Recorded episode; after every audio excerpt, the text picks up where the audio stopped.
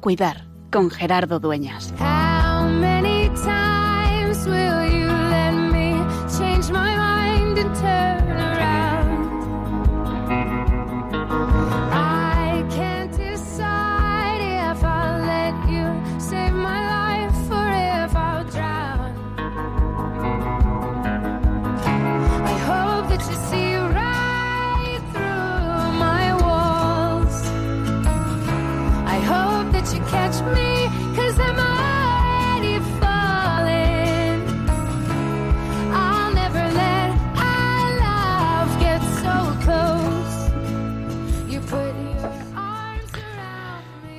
Saberse llamado y entender la vida como una vocación.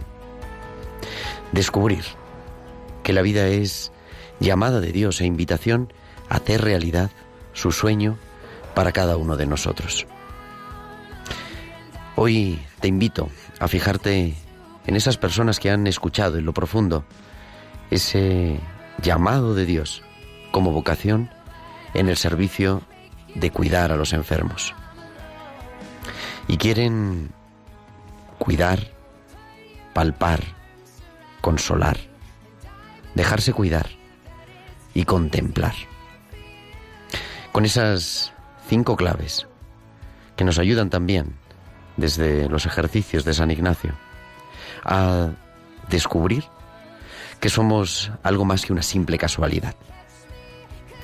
Me estoy refiriendo a personas jóvenes que siguen escuchando esa voz de Dios en lo profundo y quieren hacer de su vocación una profesión y una misión. Yo creo que estarás de acuerdo si decimos que en la profesión sanitaria, cualquiera que sea, médico, enfermero, auxiliar, farmacéutico, psicólogo, es preciso más que en ninguna otra el, el componente vocacional. ¿Qué sentido tiene meterse en el mundo del dolor, en el mundo del sufrimiento, en el mundo de la vulnerabilidad ajena? Si no es porque me siento llamado a ello. Hacer un poco, como decimos en cristiano, el reino de Dios más presente entre nosotros. Hoy queremos volver a escuchar esa palabra, mirar en lo profundo, tener entrañas de misericordia y compasión, volver a reafirmar nuestro compromiso en la debilidad. Y lo hacemos viviendo y adentrándonos en un proyecto que es más que salud, que es siempre tiempo de cuidar.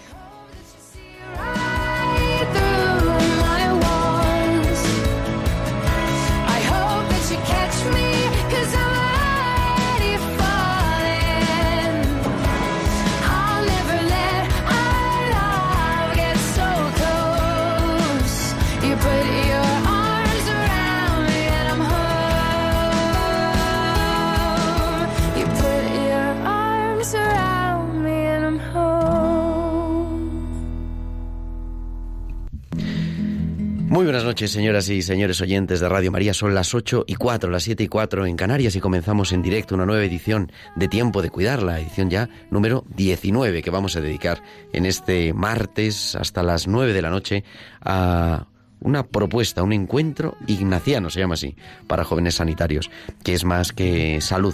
Ahora vamos a enterarnos de qué significa todo esto y nos van a contar un montón de cosas, pero primero le quiero presentar a nuestro equipo, están al otro lado del cristal, haciendo que todo esto suene estupendamente bien. Irene Kay Robinson, muy buenas noches, Irene. Muy buenas noches, Gerardo. Y también en el control central, Javier Pérez. Que no sé nos va a poder saludar, nos saluda con la mano. Buenas noches, Javier. Hoy echamos de menos a Natalia Montero, ha fallecido su abuela, si recuerdan nuestros oyentes, la semana pasada nos pedía que rezáramos por ella, pues ha pasado ayer de este mundo al Padre y la encomendamos y le pedimos a nuestros oyentes que la encomienden también en sus oraciones a María de la Sierra, la abuela de nuestra compañera Natalia. Pero tenemos muchas cosas, como les decía. Queremos acercarnos a esta realidad una realidad que se ha querido llamar más que salud, más que salud, porque es más que buscar seguramente la salud, sino saber profundizar en qué es eso. Y se subtitula Encuentro Ignaciano para jóvenes sanitarios. Van a acompañarnos en el estudio algunas personas, también alguno de nuestros eh, de los promotores de este encuentro, de este Más que Salud, nos lo van a contar. Pero queremos no solamente que nos escuchen, sino que también entren en contacto con nosotros, Irene.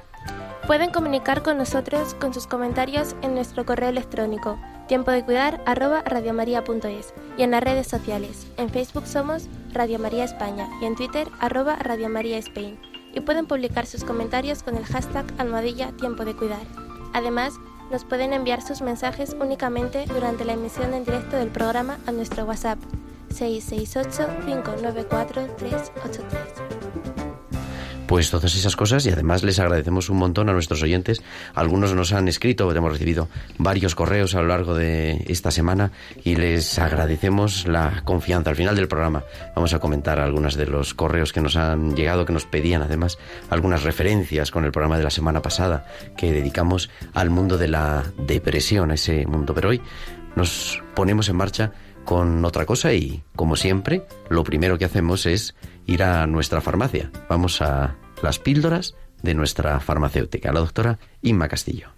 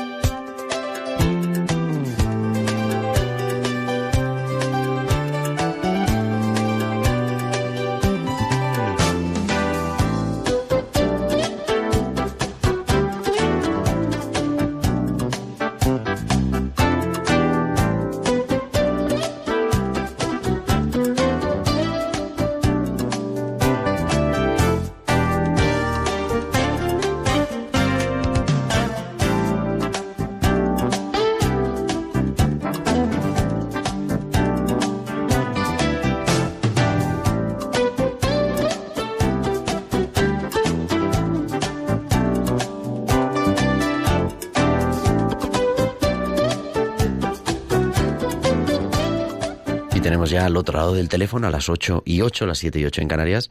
A Inma Castillo. Buenas noches, Inma. Hola, muy buenas noches, Gerardo. Muy buenas noches a todos los oyentes. ¿Cómo estáis? Y como siempre, para regalarnos esas píldoras, hoy con este proyecto que queremos que nos acerques un poquitín. De lo más interesante, de hecho no, no quiero quitar ni tiempo ni nada porque lo van a presentar ellos maravillosamente bien, pero bueno, llevo indagando en esta iniciativa maravillosa eh, y bueno, mm, ellos hablan de experimentar un diálogo entre lo sanitario y lo cristiano y que eso es posible. Muchas veces el ámbito sanitario se puede volver un lugar frío y bastante deshumanizado. Muchas ocasiones los, los pacientes pasan de ser personas a convertirse en enfermedades y muchas veces los sanitarios olvidan que tratan con otros para actuar como ingenieros de personas y los hospitales pues no saben que sus muros acogen lo mejor y lo peor de cada historia. Más que salud, intenta ofrecer un espacio para estudiantes y trabajadores donde poder compartir la fe como cristianos y sanitarios. Ellos dicen que es una ocasión para recordarnos que el recorrido de Ignacio de Loyola tiene una palabra que decir en el mundo de la salud, una experiencia que busca de forma activa, dinámica y novedosa darle la vuelta a la vocación sanitaria para mirar de otra manera. Ellos, bueno, parten de un grupo de personas que son conscientes de la complejidad de unir la fe con el modo de situarse profesionalmente en el mundo. Ellos se hacen una pregunta. ¿Qué pueden decirnos el Evangelio y la espiritualidad ignaciana sobre la vocación profesional? Así que, bueno, ellos que nos cuenten qué es el espíritu ignaciano, que yo estoy deseando que nos lo cuenten, y qué es el deseo que ellos dicen de ir a más, de ir a más. Que nos cuenten eso de la experiencia de Max, Max Salud, qué, qué es eso de los encuentros más que, que estoy deseando escucharles. Pues tus deseos casi casi son órdenes para nosotros. Así que enseguida nos vamos a entretener. Y las- nos escuchamos la semana que viene, Inma. Muchas gracias, muchas gracias Gerardo. Gracias, buenas noches. Un saludo.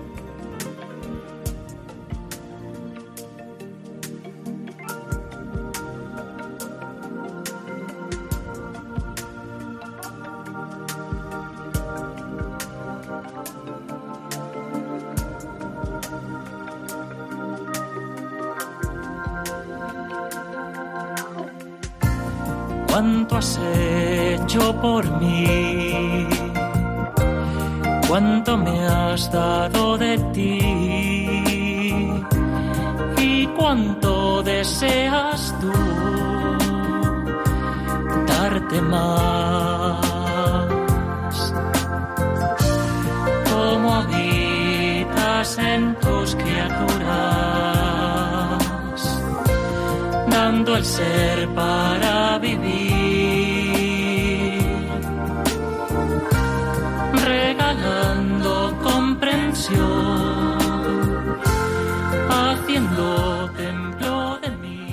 ya las 8 y 12, las 7 y 12 en Canarias, y vamos a presentar a quien me acompaña aquí a mi izquierda, que es Alberto Cano. Buenas noches, Alberto. Hola Gerardo, muy buenas noches. Alberto es jesuita y es médico psiquiatra, casi, Casi, a puntito de acabar la a residencia punto ahora ya. en el próximo mayo, si Dios quiere. en el mes de mayo. Y nos acompaña porque es uno de los promotores de estos encuentros más que salud.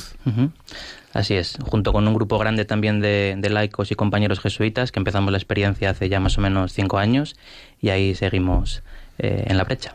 Bueno, pues precisamente tenemos a uno, creo que es de los fundadores, Jaime Espinella, que nos escucha al otro lado del teléfono. Buenas noches, Jaime. Hola, buenas tardes. ¿Qué tal? Y te agradezco mucho la llamada porque además creo que vas a, tienes un funeral ahora en un momento y, y Justo en unos minutos, pero encantado de hablar con vosotros. Ahora enseguida Irene nos va a arreglar el sonido porque tiene una voz potente, llena de fuerza, eh, Jaime. Tú eres jesuita también y enfermero. Eso es. ¿No? Eso es. ¿Y cómo surge? Digo, porque como Alberto le vamos a tener todo el programa. Mm. ¿Cómo surge esta idea de, de estos encuentros ignacianos para jóvenes sanitarios, más que salud?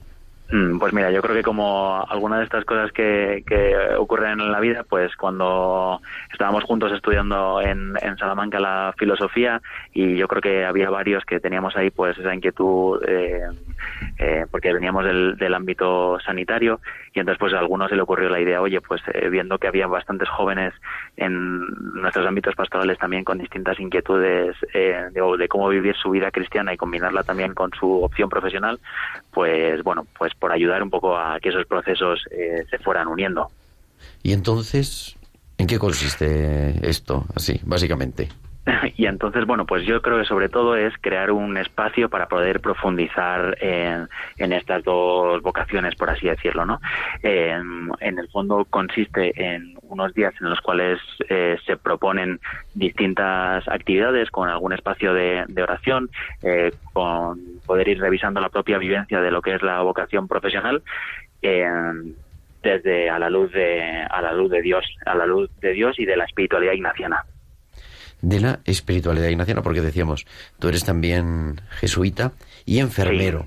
¿Cómo Eso se pues no sé, es una doble vocación, Mm, o no, sí. o es que primero eras jesuita y luego te has hecho enfermero, o primero eras enfermero No. y luego te has hecho jesuita. Sí, primero fue la enfermería, la verdad, eh, y luego entré en la compañía. Eh, lo que pasa es que casi una cosa también llevó a otra. Yo creo que, bueno, las búsquedas eh, se dan casi a la vez y entonces, pues para mí el ámbito del hospital, el ámbito de contacto con lo- las personas enfermas, eh, bueno, con el contacto con el sufrimiento, la verdad que a mí me acercaba mucho a, Dios, ¿no? O me ha ayudado muchas veces a, formular así muchas cosas, ¿no? Entonces, eh, bueno, eh, desde ahí yo creo que, que, que también he ido eh, pudiendo vivir esas dos vocaciones. O sea, como una doble vocación. ¿Y ahora a qué te dedicas? Pues mira, justo ahora eh, empezado en Madrid a estudiar teología. Eso es, aparte del funeral, justo en Madrid este, hemos empezado un grupo a estudiar teología. Eh, la formación de los jesuitas es así un poco larga y bueno, pues eh, hemos llegado y estoy en primero de teología ahora. Bueno, o sea que todavía queda un camino para por recorrer. Eso es. ¿Y a la vez sigues ejerciendo como enfermero o no? No, no, no, que va. De, momento me ha tocado hacer poquitas cosas de, de enfermería, entonces bueno, pues de- en, justo pues en más que salud, pues es una oportunidad buenísima para poder volver a hablar eh, y a pasar por el corazón pues todas estas cosas que en un momento dado fueron importantes. Qué bueno, qué bueno, muy bien. Oye, pues te agradecemos muchísimo que nos hayas atendido ya para Muchísimas empezar la, gracias a vosotros, Gerardo, y siento no haber podido estar ahí con vosotros, me hubiera encantado, pero bueno, también eh, tenemos que estar por aquí. Así que Muy muchas bien. gracias. Gracias, Jaime Espinilla, Gracias. jesuita enfermero. Buenas noches. Muchas gracias. Y Alberto, ¿lo tuyo también es una doble vocación o cómo se vive eso? Pues mira, lo mío fue una doble vocación que, que en principio eh, se abandonó la medicina. Yo hice este cuarto de medicina en Valladolid. En ese momento, bueno, me planteé un discernimiento también de, de qué hacer un poquito con mi vida más en profundo y al final pues decidí entrar en la compañía de Jesús. Con la sensación inicial de que quizá la medicina se, se había terminado, de que bueno, pues que a veces hay que renunciar en la vida a ciertas cosas por, por conseguir o por perseguir o por ir iniciando caminos quizá de seguimiento más, más cercano del Señor, que en mi caso fue en la compañía de Jesús. Y después, como pasa también en la vida muchas veces, que uno entrega cosas al, Señor y te las devuelve multiplicadas, ¿no? Entonces, en mi caso, pues pude acabar la, la medicina. eh, después también me pidieron estudiar eh, psiquiatría, hacer la residencia en psiquiatría. Entonces, como te digo, fue una, una renuncia inicial, pero que ha venido como de vuelta con creces y amplificada y aumentada.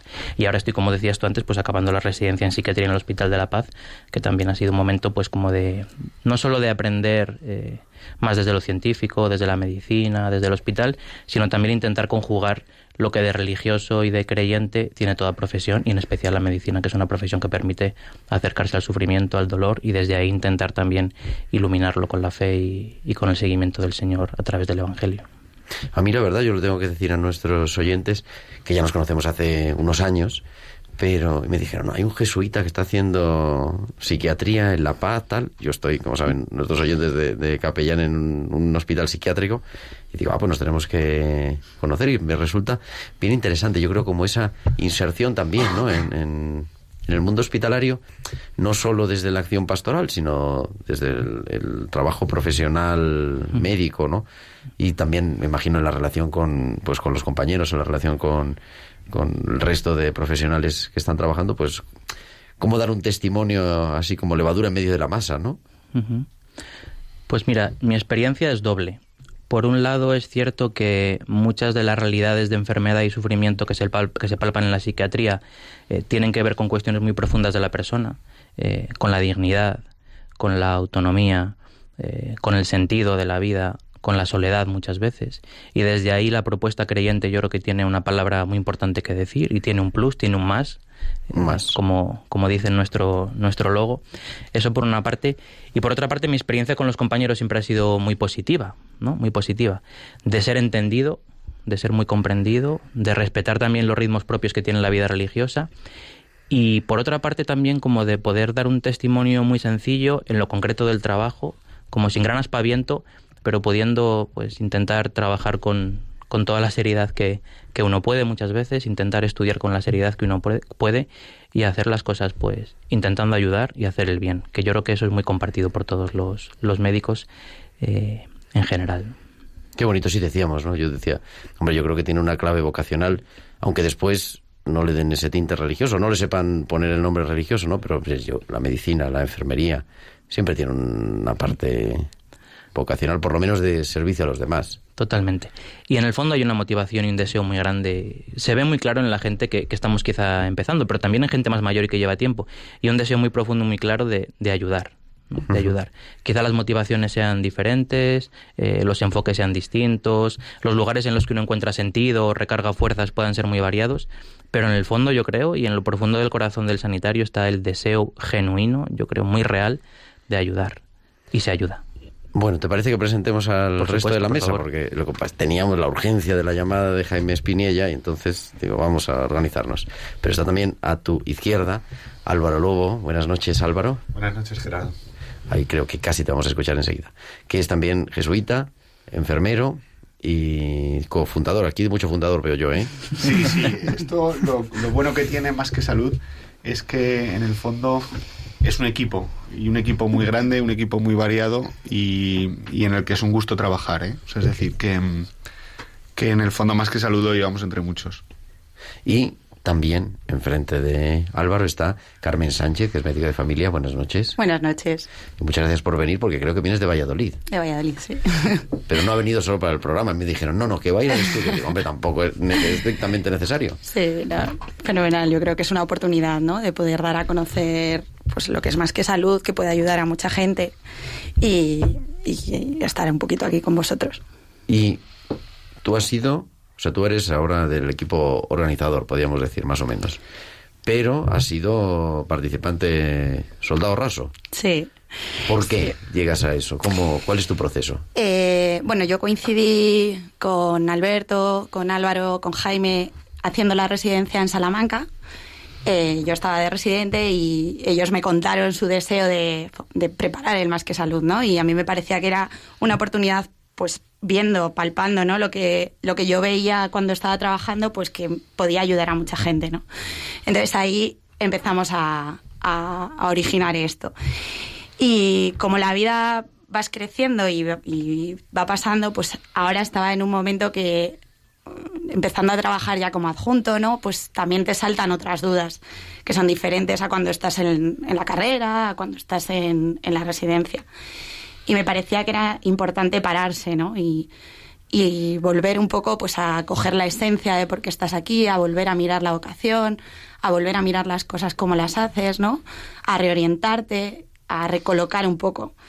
Y, y entonces, pues eh, este fin de semana pasado hemos estado en, un, en el retiro de Más que Salud y, y un ratito pues de sentarse con Dios, ¿no? Y, y poner un poco sentido a todo lo que vivimos en el día a día, que al final era también un sentimiento que salía mucho en el retiro, ¿no? De es una rutina, un, un no parar, ¿no? La urgencia, la guardia, eh, las sesiones, la formación, las clases, las prácticas, ¿no? Y, y son como muchas vidas que pasan por tu vida y que hay que ponerle un sentido, ¿no? Nos ha dicho, he estado en el retiro este fin de semana en, en Salamanca. Álvaro, a ver, ¿en qué consiste en lo práctico? Ya sabemos, no toda la teoría, pero bueno, una parte de la teoría. Pero luego, toda esa intuición, ¿no? De, de poner sentido, de darle esa clave vocacional, de darle esa clave de profundidad, se ha concretado en, en estos retiros, pero que hay primer curso, segundo curso. Sí, Ahí. está desdoblado en... Por un lado está el Más que Salud 1, que es el- el- la experiencia para principiantes. Y nosotros lo que planteábamos al principio era eh, una máxima, era huir de la clase formativa, es decir, de, de someter a, a los sanitarios a otra clase extra el fin de semana y empezar a decirles San Ignacio y la enfermedad, San Ignacio y los enfermos y empezar a convertirlo en, en un taller o en una clase más. Entonces dijimos, bueno, vamos a darlo la vuelta y vamos a intentar que sea algo vivencial y que, bueno, que, que ah, pueda haber eh, testimonios, pueda haber oración, algún modo distinto de oración, que ellos puedan ver también eh, su vocación desde otra perspectiva. Em, eso sería, por un lado, el Más que Salud 1, que, que, bueno, nosotros lo planteamos, lo lanzamos y salió muy bien. Y lo que veíamos en las evaluaciones, en las encuestas, que la gente nos pedía algo más. Y ya era un, paso que quizás eh, tenía que ser algo más profundo, ¿no? Y entonces planteamos el, el formato retiro. De hecho, Em, bueno, yo no he estado en el Más que Salud 2, ¿eh? Em, Yo he estado media hora. pero pero lo que, lo que planteaban o lo que dicen es que la gente va directamente, mira, yo necesito ya ir a rezar, ¿no? Porque un poco... em, bueno, a mí me gusta mucho la imagen del logo, ¿no? Que es este, estos corchetes de hacer una parada en el camino, ¿no? Y yo creo que esa idea también ilumina un poco el Más que Salud y en concreto el Más que Salud 2, ¿no? Que llega la gente y dice, mira, yo es que necesito rezar y rezar con mi vocación y pararme y mirar todo con perspectiva para, para poder ganar realidad. Lo tienen ahí nuestros oyentes en nuestro Twitter, almohadilla tiempo de cuidar. Eh, luego para que lo vean, qué es lo que, qué es lo que quiere decir. Pero es verdad, como una persona, yo, no, la verdad que no, de esto que uno lo ve y no sabe lo que es. Pero es como unos corchetes y como hacer un, un parón. A mí, la verdad que me ha sorprendido gratamente el, el sábado pasado, ¿no? El sábado pasado fue. Eso es. Eh, tuve la experiencia, me invitó Alberto ¿no? a ir a, a acompañar, a, celebrar juntos por la tarde, en medio de esta ajetreada vida que nada más vamos para arriba y para abajo. Y claro, uno va allí, no sabía yo tampoco que me iba a encontrar. Y yo me esperaba un poco más de, de clase teórica, en realidad, ¿no? Bueno, yo sabía que yo iba a hacer la celebración, pero que hubiera habido más charlas, más... eso, palabra, que es importante, no digo yo que esté mal. Y me sorprendió gratamente que es, no es, pues es un lugar de, de oración, de retiro, hombre, con algunos puntos para, para la oración, con algunas claves espirituales y bíblicas y de San Ignacio también, que no, que no se diga, pero, pero eso como un momento para encontrarse con Dios. Y luego uh, tuvimos un momentito pequeño de, de compartir, ¿no? En pequeños grupos. Y era bonito el cómo los que estaban allí participando, que eran un poco de todos, porque además es para todo tipo de sanitarios. Eso es. Es un encuentro abierto para todo tipo de sanitarios. Eh, hemos tenido, por supuesto, enfermeros, hemos tenido médicos, pero también han venido psicólogos, han venido farmacéuticos, odontólogos, algún fisioterapeuta, eh, algún auxiliar de enfermería también. Eh, y es un encuentro abierto, pues eso, para toda la gente que se dedica al cuidado de los otros. Y yo, eso, es casi como multidisciplinar. Dice, oye, ¿cómo le están dando esa clave de oración, ¿no? Y sorprende ver a chicos jóvenes, a mí en el grupo que estaban, eran bastante jóvenes todos, incluida Carmen que estaba por allí. Pero Carmen no sé si sería de las veteranas de los que estaban, ¿no? Pero había estudiantes, o sea, que estaban en, en la universidad, ¿no? Y cómo darle esa profundidad que hoy nos sorprende. Es sorprendente, ¿no? Pero, y además me daba la sensación, cómo se sentían acompañados en sus estudios, en su profesión, en su vocación, con una parte que, oye, pues está muy bien el conocimiento científico, el conocimiento teórico, la técnica, ¿no? Pero el ir más allá, no sé, me daba un poco la, esa sensación, Álvaro. Sí, luego tenemos la suerte en, en nuestros grupos universitarios, en nuestras parroquias, de que por porcentaje hay un alto número de, de sanitarios. Y es gente muy inteligente, digo, sobre todo aquí los médicos, que vamos a decir. Eh, es, gente, es gente también muy Los sensible, ¿no? ingenieros tampoco estamos mal. Y, y es gente que lo lleva un poco en los genes, ¿no? El ayudar a los demás. Entonces yo creo que esa, esa sensibilidad emerge enseguida. Entonces es muy fácil, ¿no? A mí me, me sorprende porque siempre, a lo mejor cuando vas recibiendo los correos electrónicos o también eh, justo cuando la gente llega, ¿no? O sea, van sin saber muy bien a lo que van. eh, pero tienen unas ganas que dices, es que ya, ya va solo, ya, o sea, ya despegan solo y ya hay un momento por la mañana del sábado que dices, esto ya está lanzado. Y está la cosa en marcha. Y has dado, yo creo, perdona Gerardo, tres claves muy importantes que, que tú has dado antes y me parece que están en el fondo de la experiencia. ¿no? Eh, una es el silencio. Yo creo que, que nuestra vida en los hospitales o incluso en las facultades tiene mucho de ruido muchas veces y necesitamos un momento de silencio y de parón. La siguiente clave que tú has dado es la oración. Es cierto que en el deseo más genuino y profundo, pues siempre hay una vocación a veces a la, a, la profesión sanitaria, pero en ocasiones como que se va quedando en la superficie, que se deshilacha, que se desinfla, y hace falta como reconectar con lo profundo y reconectar a un modo, a un modo como más hondo y más verdadero. Y la tercera clave que tú dabas y que también creo que es muy muy importante en estos encuentros es la experiencia de comunidad. Es decir, que, que tanto cuando estamos juntos compartiendo actividades como cuando estamos rezando en silencio pero sabiéndonos acompañados por otros, ahí descubrimos que no estamos solos en esta forma de, de vida y en esta forma de plantearnos la fe. Y ahí la gente yo creo que sí que, que engancha porque son tres experiencias que necesitamos. Qué bueno, ¿no? Silencio, oración y experiencia de comunidad. Eso es. Y además una música preciosa, Eso que está bien seleccionada. Y vamos a escuchar una de, las mus- unas de las canciones que tenéis para el retiro que nos ayuda a meternos en, ese, en esa situación de silencio, de oración, de comunidad.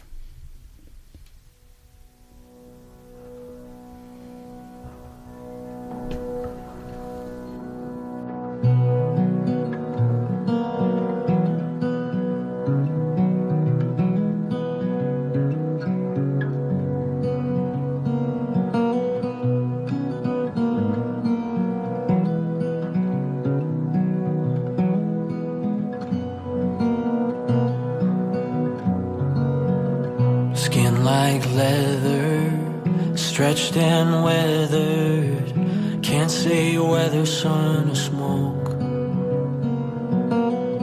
Hair to shoulders, but this man is older, but still younger than I know.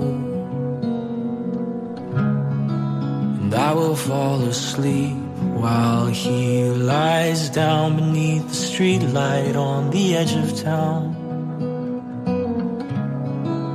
Though I try to rest, my conscience screams. I hear his mother whisper in my dreams.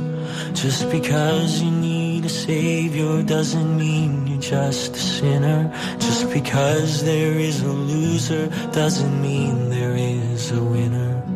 And sometimes the right answer is I don't know.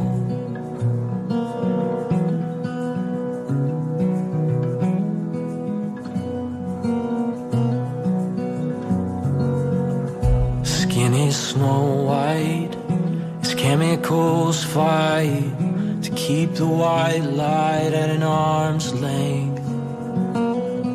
Hair is all gone, but still it's too strong. She's too young to go this way. And I will fall asleep while she falls through between the lab coats of a sterile room.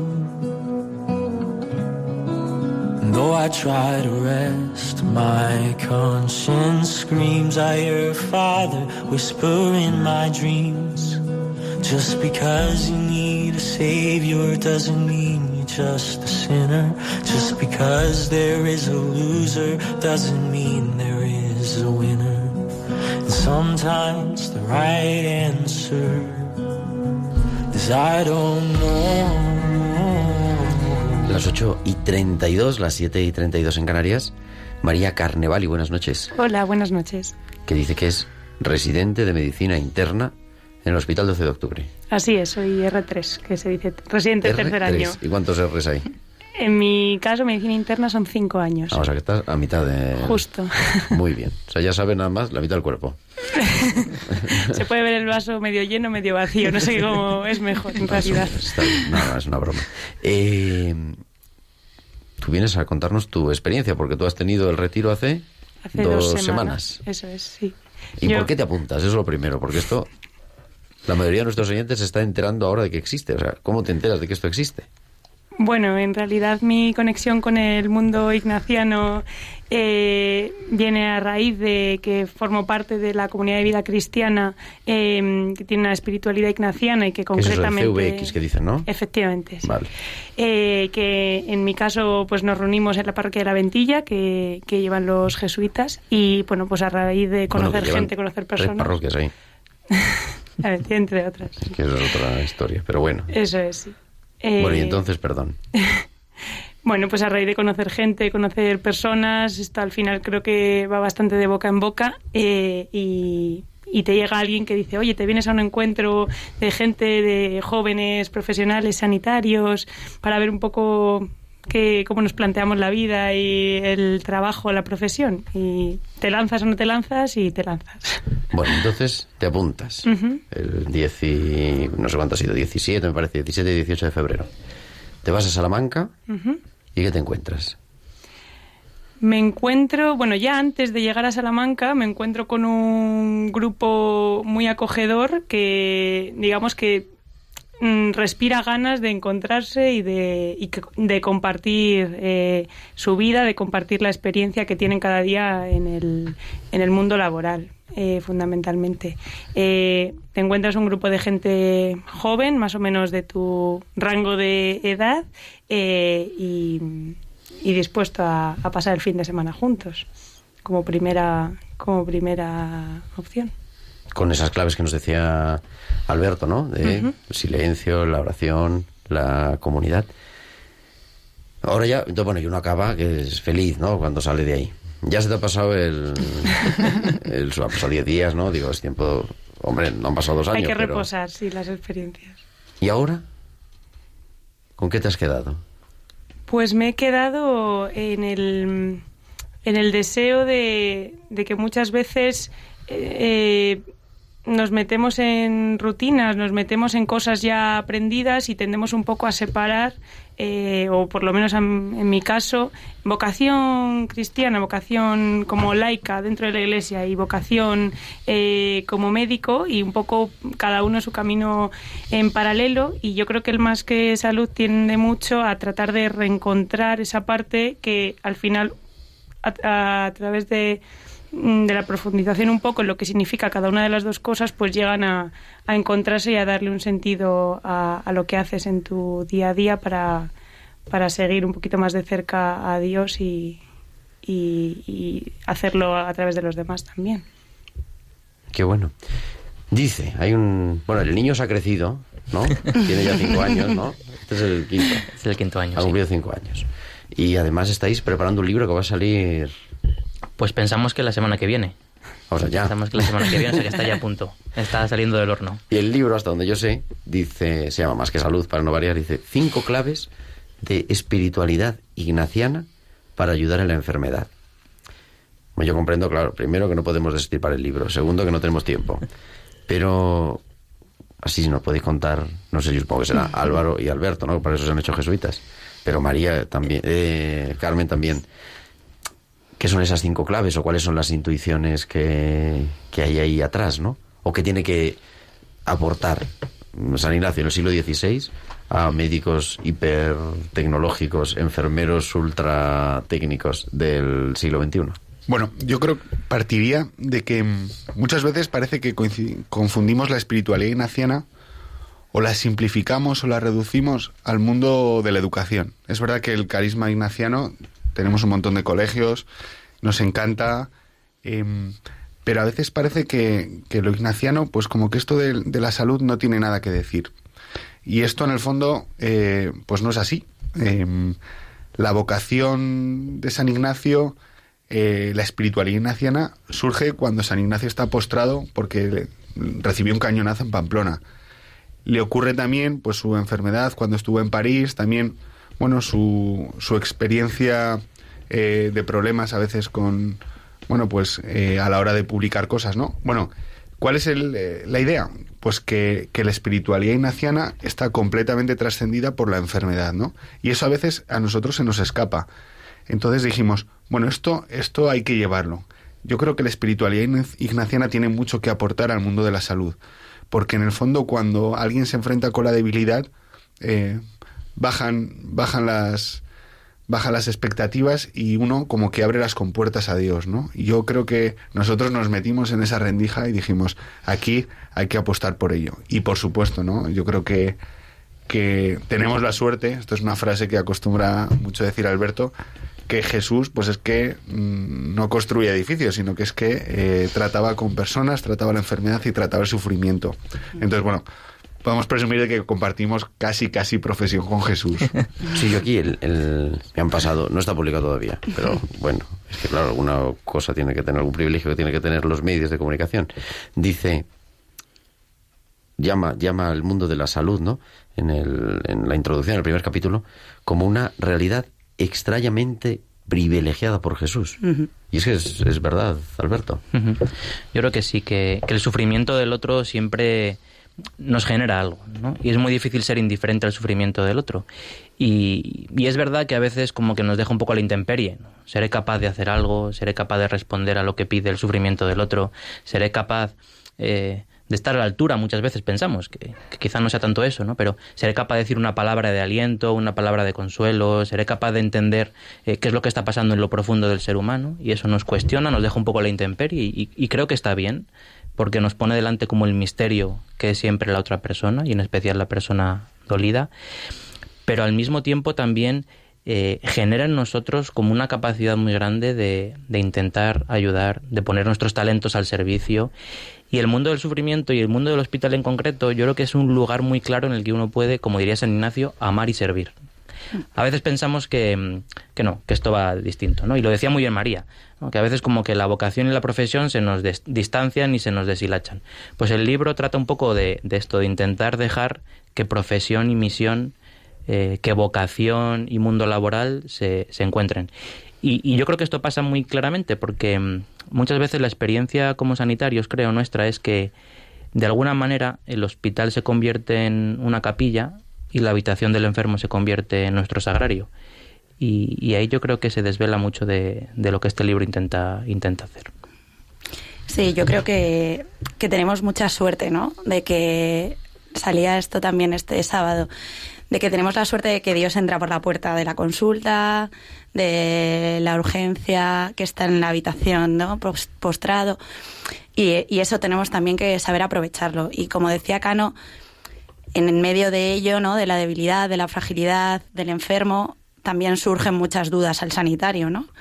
Y también, eh, pues, pues darle respuesta a eso, ¿no? Eh, yo creo que el libro lo que intenta es ayudar a eso, a, a generar preguntas y a dar respuestas. En el cuidar, en el palpar, en el consolar, ¿no?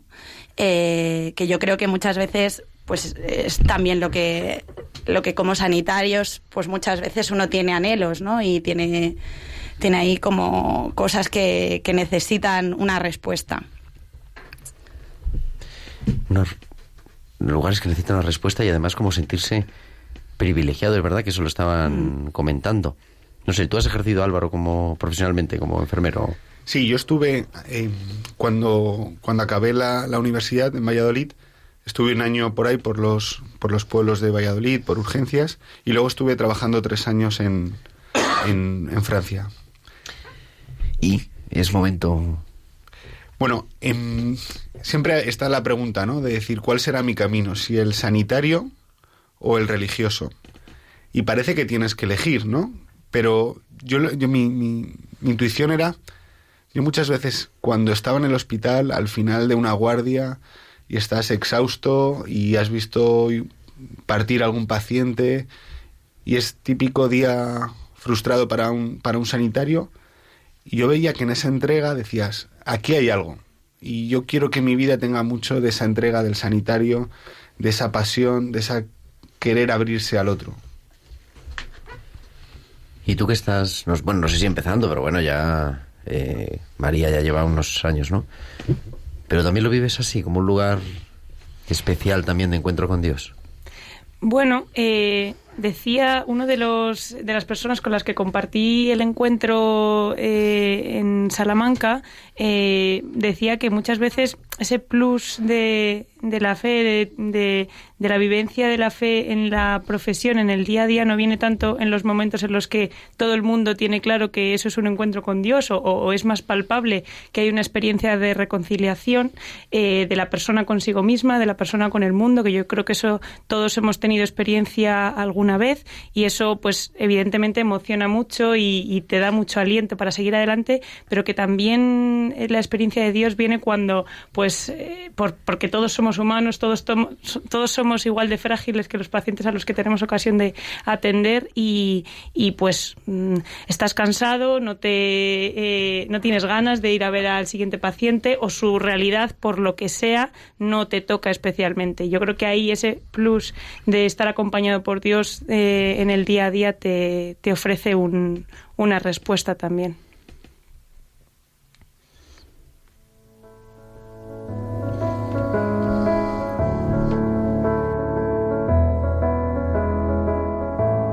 Jesús al contemplar en tu vida el modo que tú tienes de tratar a los demás. Me dejo interpelar por tu ternura, tu forma de amar nos mueve a amar. Trato es como el agua cristalina que limpia y acompaña el caminar.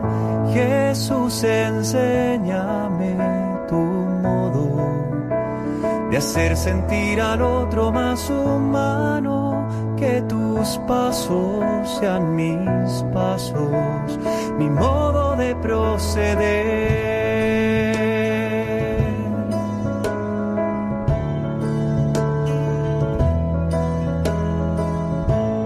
Jesús, hazme sentir con tus sentimientos mirar con tu mirada, comprometer mi acción, donarme hasta la muerte por el reino. Y suena Tu modo de un jesuita chileno, Cristóbal Funes, que también es un descubrimiento de, para mí por lo menos, de más que salud. Las 8.45, 7.45 en Canarias y tenemos desde Barcelona al otro lado del teléfono, nos atiende Marta Recasens. Buenas noches, Marta. Hola, buenas noches. Uy, a ver si te oímos más fuerte, hija, tú tienes que tener fuerza, porque Marta es una de las 15.000 estudiantes de medicina que el pasado 2 de febrero han hecho el MIR, ¿no? Sí. ¿Y qué tal la experiencia? Bueno, pues duro, pero lo superamos, así que bien. Pero hablamos porque estamos de actualidad aquí. Cuando he dicho lo del MIR han empezado a sonreír, no sé por qué, es, ahora, ahora que te digan por qué sonríen. Pero bueno, han salido los, dice el Ministerio de Sanidad, Consumo y Bienestar Social, ha publicado ayer, lunes, los resultados provisionales del examen MIR de este 2019 para dar 6.767 plazas. ¿Y tú eres cuál? El uno no, porque dice el uno es José Manuel Busto Leís. No, Universidad no, de el uno no. No, a mí me ha ido bien. Voy a poder hacer lo que quiero, así que estoy contenta. A ver, ¿qué quieres? Tenemos aquí tres médicos y entonces te van a quitar. Cada uno quiere que seas médica de, de familia. Carmen dice que médica de familia es lo mejor, ¿no? Eh, ah, no, bueno. ¿Y qué más? Tenemos María es Medicina interna. interna. Y, y Alberto es Psiquiatría. psiquiatría. ¿Tú qué quieres estudiar? A mí me gustaría hacer cirugía general. La que nos faltaba en el equipo. Sí. ya tenemos el hospital. El hospital completo. Qué bueno. Bueno, ¿cómo ha sido la experiencia de, de preparar el MIR? Bueno, o sea, al final no se me hizo tan duro como pensaba. La verdad es que me he sentido muy sostenida por Dios, que yo pensaba que sería una experiencia horrible y no, o sea, poco a poco pues vas haciendo, aunque a ver es duro, ¿eh? Porque son muchas horas de estudio cada sábado, poco tiempo libre, pero bueno, ya ha pasado, así que bien. Bueno, ya ha merecido la pena. Sí, ha merecido la pena. Sí, sí. Bueno, a mí me parecía que era interesante. No sé si queréis contar alguna experiencia vuestra, vuestra del MIR. Bueno, enhorabuena lo primero, ¿no? y... Bueno, son resultados provisionales, pero bueno, ya no Bueno, creo que vaya ya a cambiar eso, mucho la cosa. Sí, sí, ya, ya bienvenida. Gracias. y yo creo que es una época, la del MIR, que es, mm, por ejemplo, muy de encuentro de Dios también. Eh, porque es verdad que es un poco aislamiento para estudiar, ¿no? Y parece como que solo uno estudia, eh, pero también te hace valorar mucho otras cosas que en el día a día también no te das cuenta, ¿no? Que la llamada de un amigo, el abrazo de tus padres, una charla, ¿no? Eh, y yo creo que eso también es tiempo bonito y, también sabiendo cuál es el final, ¿no? Que, que al final, el final de tanto estudio, pues al final va a ser el ayudar a otros, ¿no? Creo que hay veces que se pierde un poco el rumbo con el número, la especialidad, dónde hacerla, ¿no? Y, y creo que al final uno pierde como por qué, para qué, por quién estás haciendo ese, ese estudio, ¿no? Y María, que está, María está en R3 Sí. de R5. O sea, estamos, digo, está haciendo medicina interna. Sí. Vale, ya, ya hiciste el mío, todavía te acuerdas, ¿no? Sí. Y, lo que bien- ¿y merece la pena o no? Sí, sí, sí. La verdad es que, hombre, a ver, en, quiero decir que dentro de mm, la profesión y cómo está concebida en España es así como se- podemos entrar eh, a formar parte de- del sistema. Eh, es una eh, es una etapa en la que a mí, por ejemplo, que me gusta hacer mil cosas y estar metida en mil fregados, pues me supuso mucho de mm, poner prioridades y saber qué es lo que quería hacer y a lo mejor no tanto a corto plazo, sino un poco más con la mirada, con la mirada hacia el futuro. Eh, pero en cualquier caso mm, fue un tiempo pues también de, de replantearme todo esto, de mirar hacia adelante y, y que desde luego pues a nivel formativo pues es muy muy importante si queremos ser buenos si queremos ser buenos profesionales diré que soy un poco crítica con el examen en sí. Y Bueno, eso también, hay pero oye, no. muchas cosas mejorables, pero, pero bueno, dentro Todo es de- mejorable en la vida. Sí, eso sí. Te dicen en la Junta de Evaluación, el niño va bien, pero puede mejorar. Siempre puede mejorar. Bueno, Marta, no, la verdad, gracias por, por, la, pues por el testimonio. Me parecía que era una situación de actualidad también, ¿verdad? Y seguro que hay un montón de oyentes o que se han preparado el MIR o que tienen hijos, nietos que han estado estudiando, han estado rezando por eso. Y, y, bueno, nosotros también por ti, así que te damos la enhorabuena. Y Vale, muchas gracias. nada, te esperamos que nos hables algún día más, pero bueno, por ahora a disfrutar del MIR. Y quiere, bueno, dice Álvaro, dile, dile Álvaro. Hombre, te esperamos el año que viene más que salud. Eso además.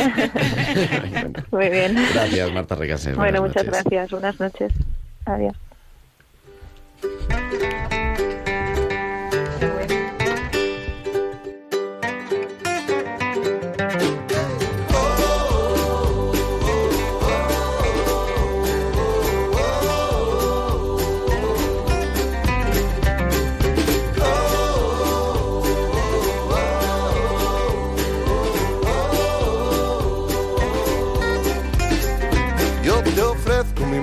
Que sabe lo que necesitas.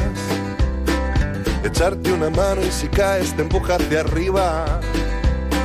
Te ofrezco mi mano que quiere lo que tú quieras. Cogerte la mano y llevarte al lugar donde sueñas. Si no salen las cuentas, te ofrezco mi mano para contar contigo.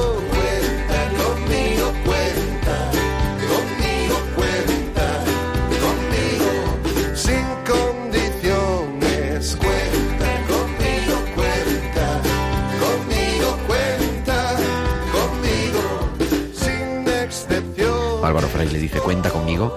Y yo creo que todos vosotros habéis dicho también, cuenta conmigo. Son las 8 y 52, 7 y 52 en Canarias. Quedamos ya la recta final de tiempo de cuidar. Decía que habíamos recibido algunos correos, le damos las gracias a quienes nos han escrito, Carmen Martínez, Chesca Villanueva, Raquel Vargos, que nos escriben a través de nuestro correo electrónico, tiempo de cuidar arroba radiomaria.es, también a través de nuestras redes sociales, almohadilla, tiempo de cuidar con ese hashtag, podéis publicar vuestros comentarios. ¿Qué os ha parecido esto de la radio? Porque tienen aquí que dice que pues, van a quedarse, que la semana que viene. Hemos estado muy a gusto, la verdad. Bueno, yo sí quería emplazaros así en directo. A mí me gusta enredar en directo siempre porque así la gente no tiene manera de, de decir, ¿no? Pero cuando se publique el libro, lo, por lo menos eh, pues a encontrarnos a hablar con alguno de vosotros, que sois los dos autores, Alberto Cano y, y Álvaro Lobo, pues para que nos contéis un poco de qué va el libro y, y también a quién está destinado, ¿no? Porque no es solo la experiencia de- del retiro, sino que está abierto a que lo pueda leer cualquiera. Por supuesto, estaremos encantados y no solo Álvaro y yo, que hemos sido un poco los, los que hemos recopilado los textos, sino también mucha otra gente que ha participado en los encuentros y en los retiros y que son los autores verdaderos del, del texto. ¿no? Al final, pues han sido más de 20 personas las que han colaborado en, en la redacción para dar pistas a la gente que quiera plantearse, no solo sanitarios, sino cualquier persona que tenga contacto con el mundo del dolor, de la enfermedad, ya sea por tener familiares en situación de, de enfermedad o de invalidez, o cualquier otra persona que tenga contacto con esta realidad. Que bueno, a mí me, me apetecía dedicar el programa a, a los sanitarios jóvenes, ¿no? Y pues esta es la excusa más que salud. Pero en el fondo es, en un programa de pastoral de la salud, en el programa de pastoral de la salud de Radio María, nos fijamos mucho en el que sufre, ¿no? En el que, en el enfermo. También en la familia, que también sufre la enfermedad. Pero creo que es también parte de la pastoral de la salud eso de cuidar al cuidador, ¿no? Que está de moda. Y darnos cuenta de lo, del papel que tienen los profesionales y que los profesionales no son superhéroes que saben todo, ni sino que también pues son vulnerables y que necesitan el acompañamiento, el, darle sentido a, pues no sé, a su, sí, dice, Y lo importante que es también por parte de los sanitarios, ¿no? Y de la gente que está en contacto con, con la enfermedad, el, el dejarse cuidar. que hay veces que es muy fácil cuidar a otros, pero es muy difícil dejarse cuidar. Y entonces yo creo que también es importante eso, ¿no? El, ¿Cómo es eso? O sea, el médico es muy mal paciente. Efectivamente. Y eso lo dice...